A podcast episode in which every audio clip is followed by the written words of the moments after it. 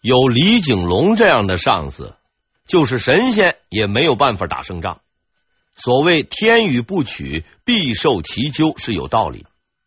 等李景龙集结好兵力，准备再次进攻的时候，老天爷出来说话了。此时北平正值十一月，气温极低。虽然历时数百年，此地从北平到北京名字变了多次，但除了沙尘暴日益频繁外，天气是没怎么变化的。城内的朱高炽虽然没有学过物理，但应该也有不错的自然科学造诣。他让人往城墙上不停的浇水。待得第二日来看时，北平城已变成了一座冰城。城外的士兵们就苦了，别说攻城，眼前的这个大冰砖连个搭手的地方都没有，只能是望城兴叹。在李景龙的愚蠢和老天爷的帮助下，朱高炽坚守住了城池，并等到了父亲的归来。北平防卫战是李景龙的耻辱，却是朱高炽的机遇。正是这一战，为他争取了足够的政治资本。日后他登上皇位时，想必也会感谢李景龙吧。朱棣回来了，此时的朱棣已经不是一个月前的朱棣了。在他的麾下，聚集了当时最为强悍的朵颜三位骑兵。对于有了强力外援加盟的优秀将领朱棣而言，手下士兵的强悍程度是与军队的整体战斗力成正比的。而对于李景龙这样的军事蠢材而言，士兵的素质往往只与他本人的逃跑成功率有关系。虽然朱棣的兵力数量仍然远远不如李景龙，但他明白李景龙不过是一只外硬内软的鸡蛋，现在他就要把这只鸡蛋彻底碾碎。李景龙的指挥部设在正坝村，距北京二十公里。在得到朱棣班师的消息后，他派部将陈辉。率一万骑兵前去阻击，令陈辉哭笑不得的是，他并没有攻击的具体地点和目标。这是因为派他出去的李景龙也不知道朱棣在哪儿，但是命令还是要执行的。陈辉就带着自己的一万部下，踏上了漫长的寻人之旅。正是天寒地冻的时候，去哪儿找人呢？陈辉带着自己的部队是到处乱转。陈辉不知道的是，朱棣就在离他不远的地方，向着北平挺进。不知是幸运还是不幸，陈辉与朱棣的军队竟然是擦肩而过，未曾相遇。当陈辉经过朱棣刚刚走过的地方时，发现了大量的马蹄印和行军痕迹，终于找到敌人了。陈辉是异常兴奋，沿着痕迹一路跟随朱棣的军队。他没有马上动手，而是准备靠近自己的大本营后来一个前后夹击。应该说，这个计划本来是不错的，可惜陈辉不是蓝玉，朱棣更不是捕鱼儿海的北元皇帝。就在陈辉发现朱棣后不久，朱棣察觉到自己被跟上了，他也没有和陈辉废话，派遣新进的朵颜骑兵去攻击陈辉。这些蒙古人刚收了朱棣的好处，正想找个机会显示一下自己的能力，他们三下五除二把陈辉的一万士兵全部打垮。陈辉本人算是运气不错，逃了回去。这一战大大增强了北军的士气。很快，北军就到达了李景龙的大本营正坝村。得到消息的李景龙整顿好军队，准备迎战他的这位儿时伙伴。而朱棣也将在这里给他这位纸上谈兵的表侄上一堂真正的军事理论课。郑坝村之战就此开始。朱棣派出最强的朵颜三位，以中央突破战术直冲南军大营。这些蒙古骑兵果然名不虚传，以万军不挡之势连破南军七营，打得南军是四散奔逃。这也深刻的说明，只要给得起价钱，是能够请来好外援的。南军虽然惨败，但毕竟实力尚存。在经过一番整顿后，逐渐稳住了阵脚，开始与北军对战。几十万人奋死拼命厮杀，打的是天昏地暗、血流成河呀！战局似乎是僵持状态。此时，一个叫马三宝的人指出。南军的要害就在于李景龙的中军，只要李景龙移动位置，便可趁其立足未稳之机，出骑兵左右夹击他，定可获胜。朱棣采纳了他的意见，并任命马三宝为部将。天色黑了下来，李景龙果然按捺不住，亲自带上中军上前作战。朱棣立刻派骑兵从两翼猛烈夹击，李景龙抵挡不住，败下阵来。由于双方都损失太大，各自收兵。朱棣借着这个机会安顿好了士兵，准备明天的大战。然而，他想不到的事情发生了：李景龙远比他想的还要无能。他不但没有军事才能，还胆小如鼠。以往从父亲的口中听来的战场惨况，他一直并不在意。等到自己亲眼见到残酷屠杀的场面，他才真的被震慑住了。这不是玩笑，也不是轻谈，这是几十万人的厮杀，是无数生命的毁灭。战争不应该是这样的。他应该如兵书上所说，运筹帷幄，决胜千里，那是何等的神气活现呐！不能再这样下去了，我是不会获胜的。这不是我应该待的地方啊！李景龙打定主意，连夜南逃。按说。这也算是保存力量的一种方式，因为估计啊，他确实也打不过朱棣。但此人可恶之处在于，他只顾自己逃跑，却忘记通知还在围攻北平的士兵。那些攻城的仁兄真是可怜呐！遇到这么个破天气，又摊上这么个破主帅，岂有不败之理？在城内城外的围攻下，攻城部队全线崩溃。至此，郑坝村战役以李景龙的彻底失败、朱棣的彻底胜利而告终。此战对很多人都有着重要的意义。在这场战役中，李景龙用实际行动表明了他的无能名声并非虚传，也算是证明了自己。而朱棣。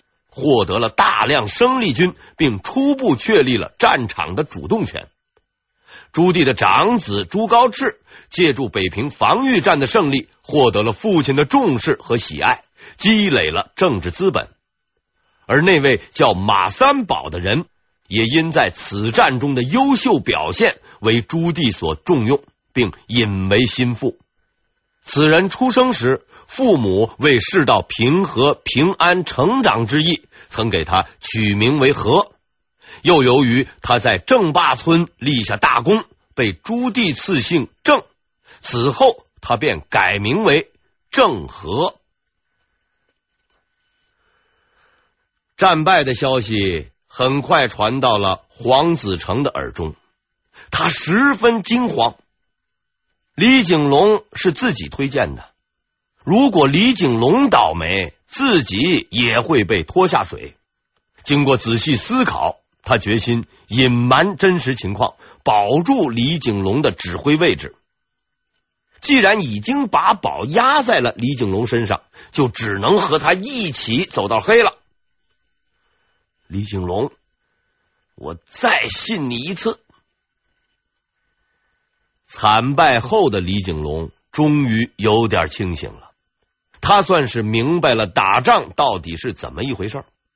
不是风花雪月，不是纸上谈兵，而是刀剑刺入身体时那令人毛骨悚然的声音，是四处喷溅的鲜血，是垂死士兵声嘶力竭的惨叫啊！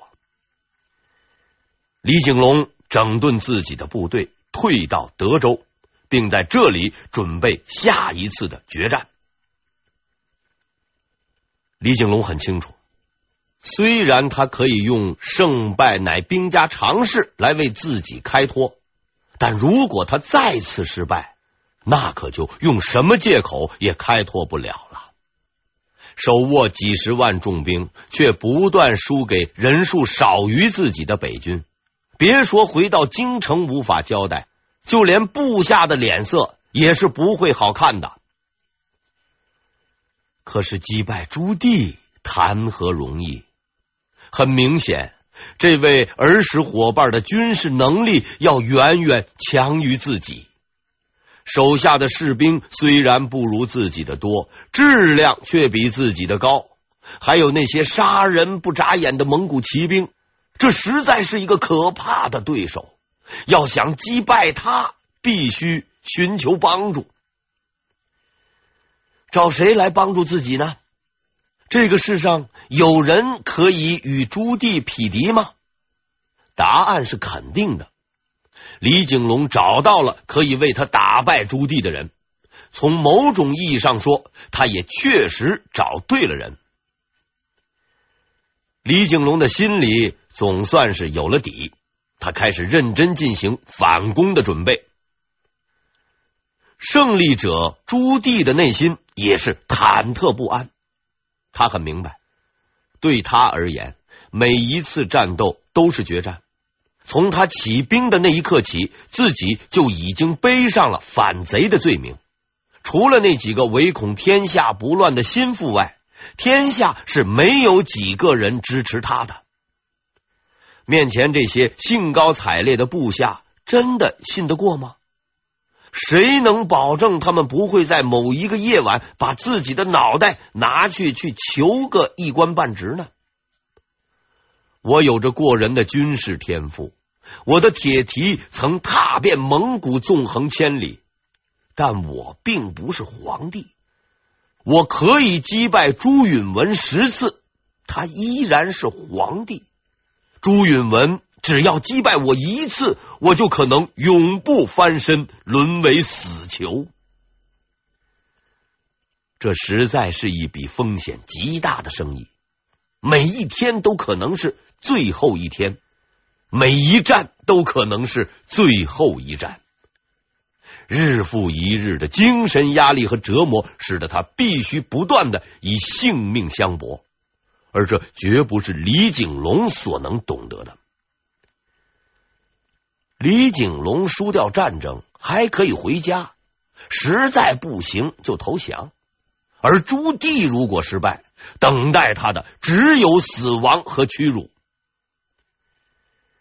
人生最痛苦的事情，莫过于不得不玩一场绝对不能输的游戏。在死神阴影笼罩下的朱棣，必须面对新的挑战了。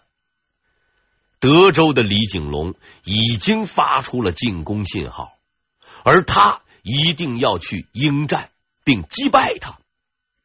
对朱棣而言，获得胜利已不是为了夺取皇位，而是为了活下去。建文二年，李景龙在做好准备后，带领着他的大军出发了。他的目标是白沟河。他将在那里和自己的帮手会合。李景龙的帮手有两个人，一个是武定侯郭英，另一个是安陆侯吴杰。这两个人也算是前朝老臣了，具有丰富的战斗经验。在即将开始的这场战役中，他们将发挥极大的作用。但李景龙找到的最得力的帮手，并不是他们，而是另有其人。就在李景龙准备从德州发动进攻的时候，朱棣也通过他的情报网络得知了这一军事情报。对于李景龙这样的对手，他并不担心。在他眼中，李景龙不过是一头羔羊。还肩负着为他运送军需物品的运输大队长职务。当得知李景龙的先锋由一个叫平安的人担任时，朱棣的部下惊奇的看到，他那一贯冷静的面容上居然闪过了一丝惊慌的表情。应该说，李景龙在这次战役中还是做了几件正确的事情，挑选都督平安为先锋。就是其中之一。平安对于朱棣而言是一个极为可怕的敌人。此人不但作战勇猛，而且他对付朱棣还有一个旁人没有的优势，那就是他曾经是朱棣的部下，并跟随作战多年，十分了解朱棣的用兵方法。平安了解朱棣，就如同朱棣了解李景龙一样。要和这样一个知晓自己底细的人作战，实在是一件困难的事情。朱棣率领着他的军队向白沟河挺进。当他们到达预定地点的时候，李景龙已经和郭英、吴杰会师，正等待着他。这一次。朱棣看到的是比上次更多的士兵、马匹营帐，按兵法排布是井井有条，人流来往不息，非常壮观。不壮观是不可能的，因为这次李景龙也准备拼老本了。他一共带来了六十万人，号称百万，一定要打败朱棣。在朱棣的眼中，真正的敌人。只有平安，他特地嘱咐各位将领：平安这小子原来曾经跟随我作战，十分了解我用兵的方法，别人都不要管，一定要先把他打败。其实啊，根本不用朱棣嘱托，因为在得知朱棣大军到来的消息后。平安已经开始了他的第一次冲锋。北军到达白沟河后，在苏家桥宿营。十分不凑巧的是，他们正好遇到了先锋平安的部队。平安是一个极其勇猛的将领，战斗中从来都不喊“兄弟们上”这样的空话，而是经常的体现出。同志们，跟我来！哎，这样的优秀道德风尚，这次啊也不例外。他操起长枪，以身作则，带头向北军冲去。在上次战役中有良好表现的瞿能父子，看见主将冲了上去，也不甘示弱，紧跟平安发起了冲锋。他们手下的士兵被这一情景惊呆了，愣神儿之后，终于反应过来。领导都冲锋了，小兵怎么能呆着不动呢？于是平安的先锋军就如发疯般冲入北军营中，大肆砍杀，往来纵横。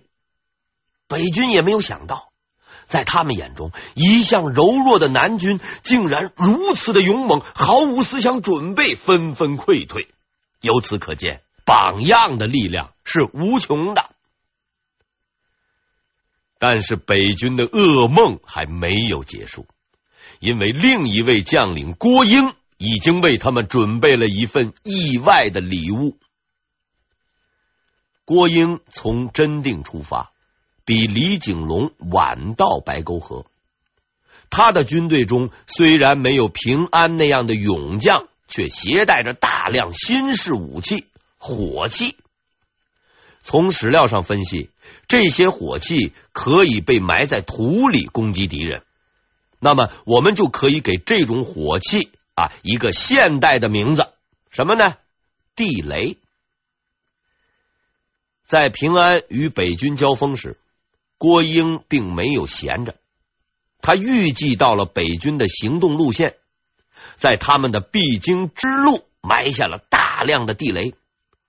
当北军被击溃并撤退时，他们及时收到了郭英的这份大礼。可怜的北军呐，并没有探雷器，也没有所谓的工兵。要想过去，只能拿人来排雷了。于是大家伙是一拥而上，踩上地雷的，只能算你运气不好，下辈子再投胎；运气好的，算是捡了一条命。史料记载说，此战中燕王朱棣从三骑殿后。我曾一直为朱棣同志这种舍己为人的精神所感动。但是综合起来看，似乎并不尽然。此举大有让别人为自己趟地雷的嫌疑。殿后的朱棣没有被地雷炸，却也有不小的麻烦。由于北军大败，情况混乱，等到战斗停止时已是深夜，伸手不见五指。朱棣呀，竟然迷了路。当然，在那个地方是不可能找民警叔叔问路的。朱棣呢，只好下马，趴在地上辨别河流的方向。这个动作似乎并不是特别雅观，找了半天才弄清楚东南西北，这才灰头土脸的回到了自己的队伍中。回到营里，朱棣是越想越生气。自出兵以来，如此的狼狈不堪还是第一次。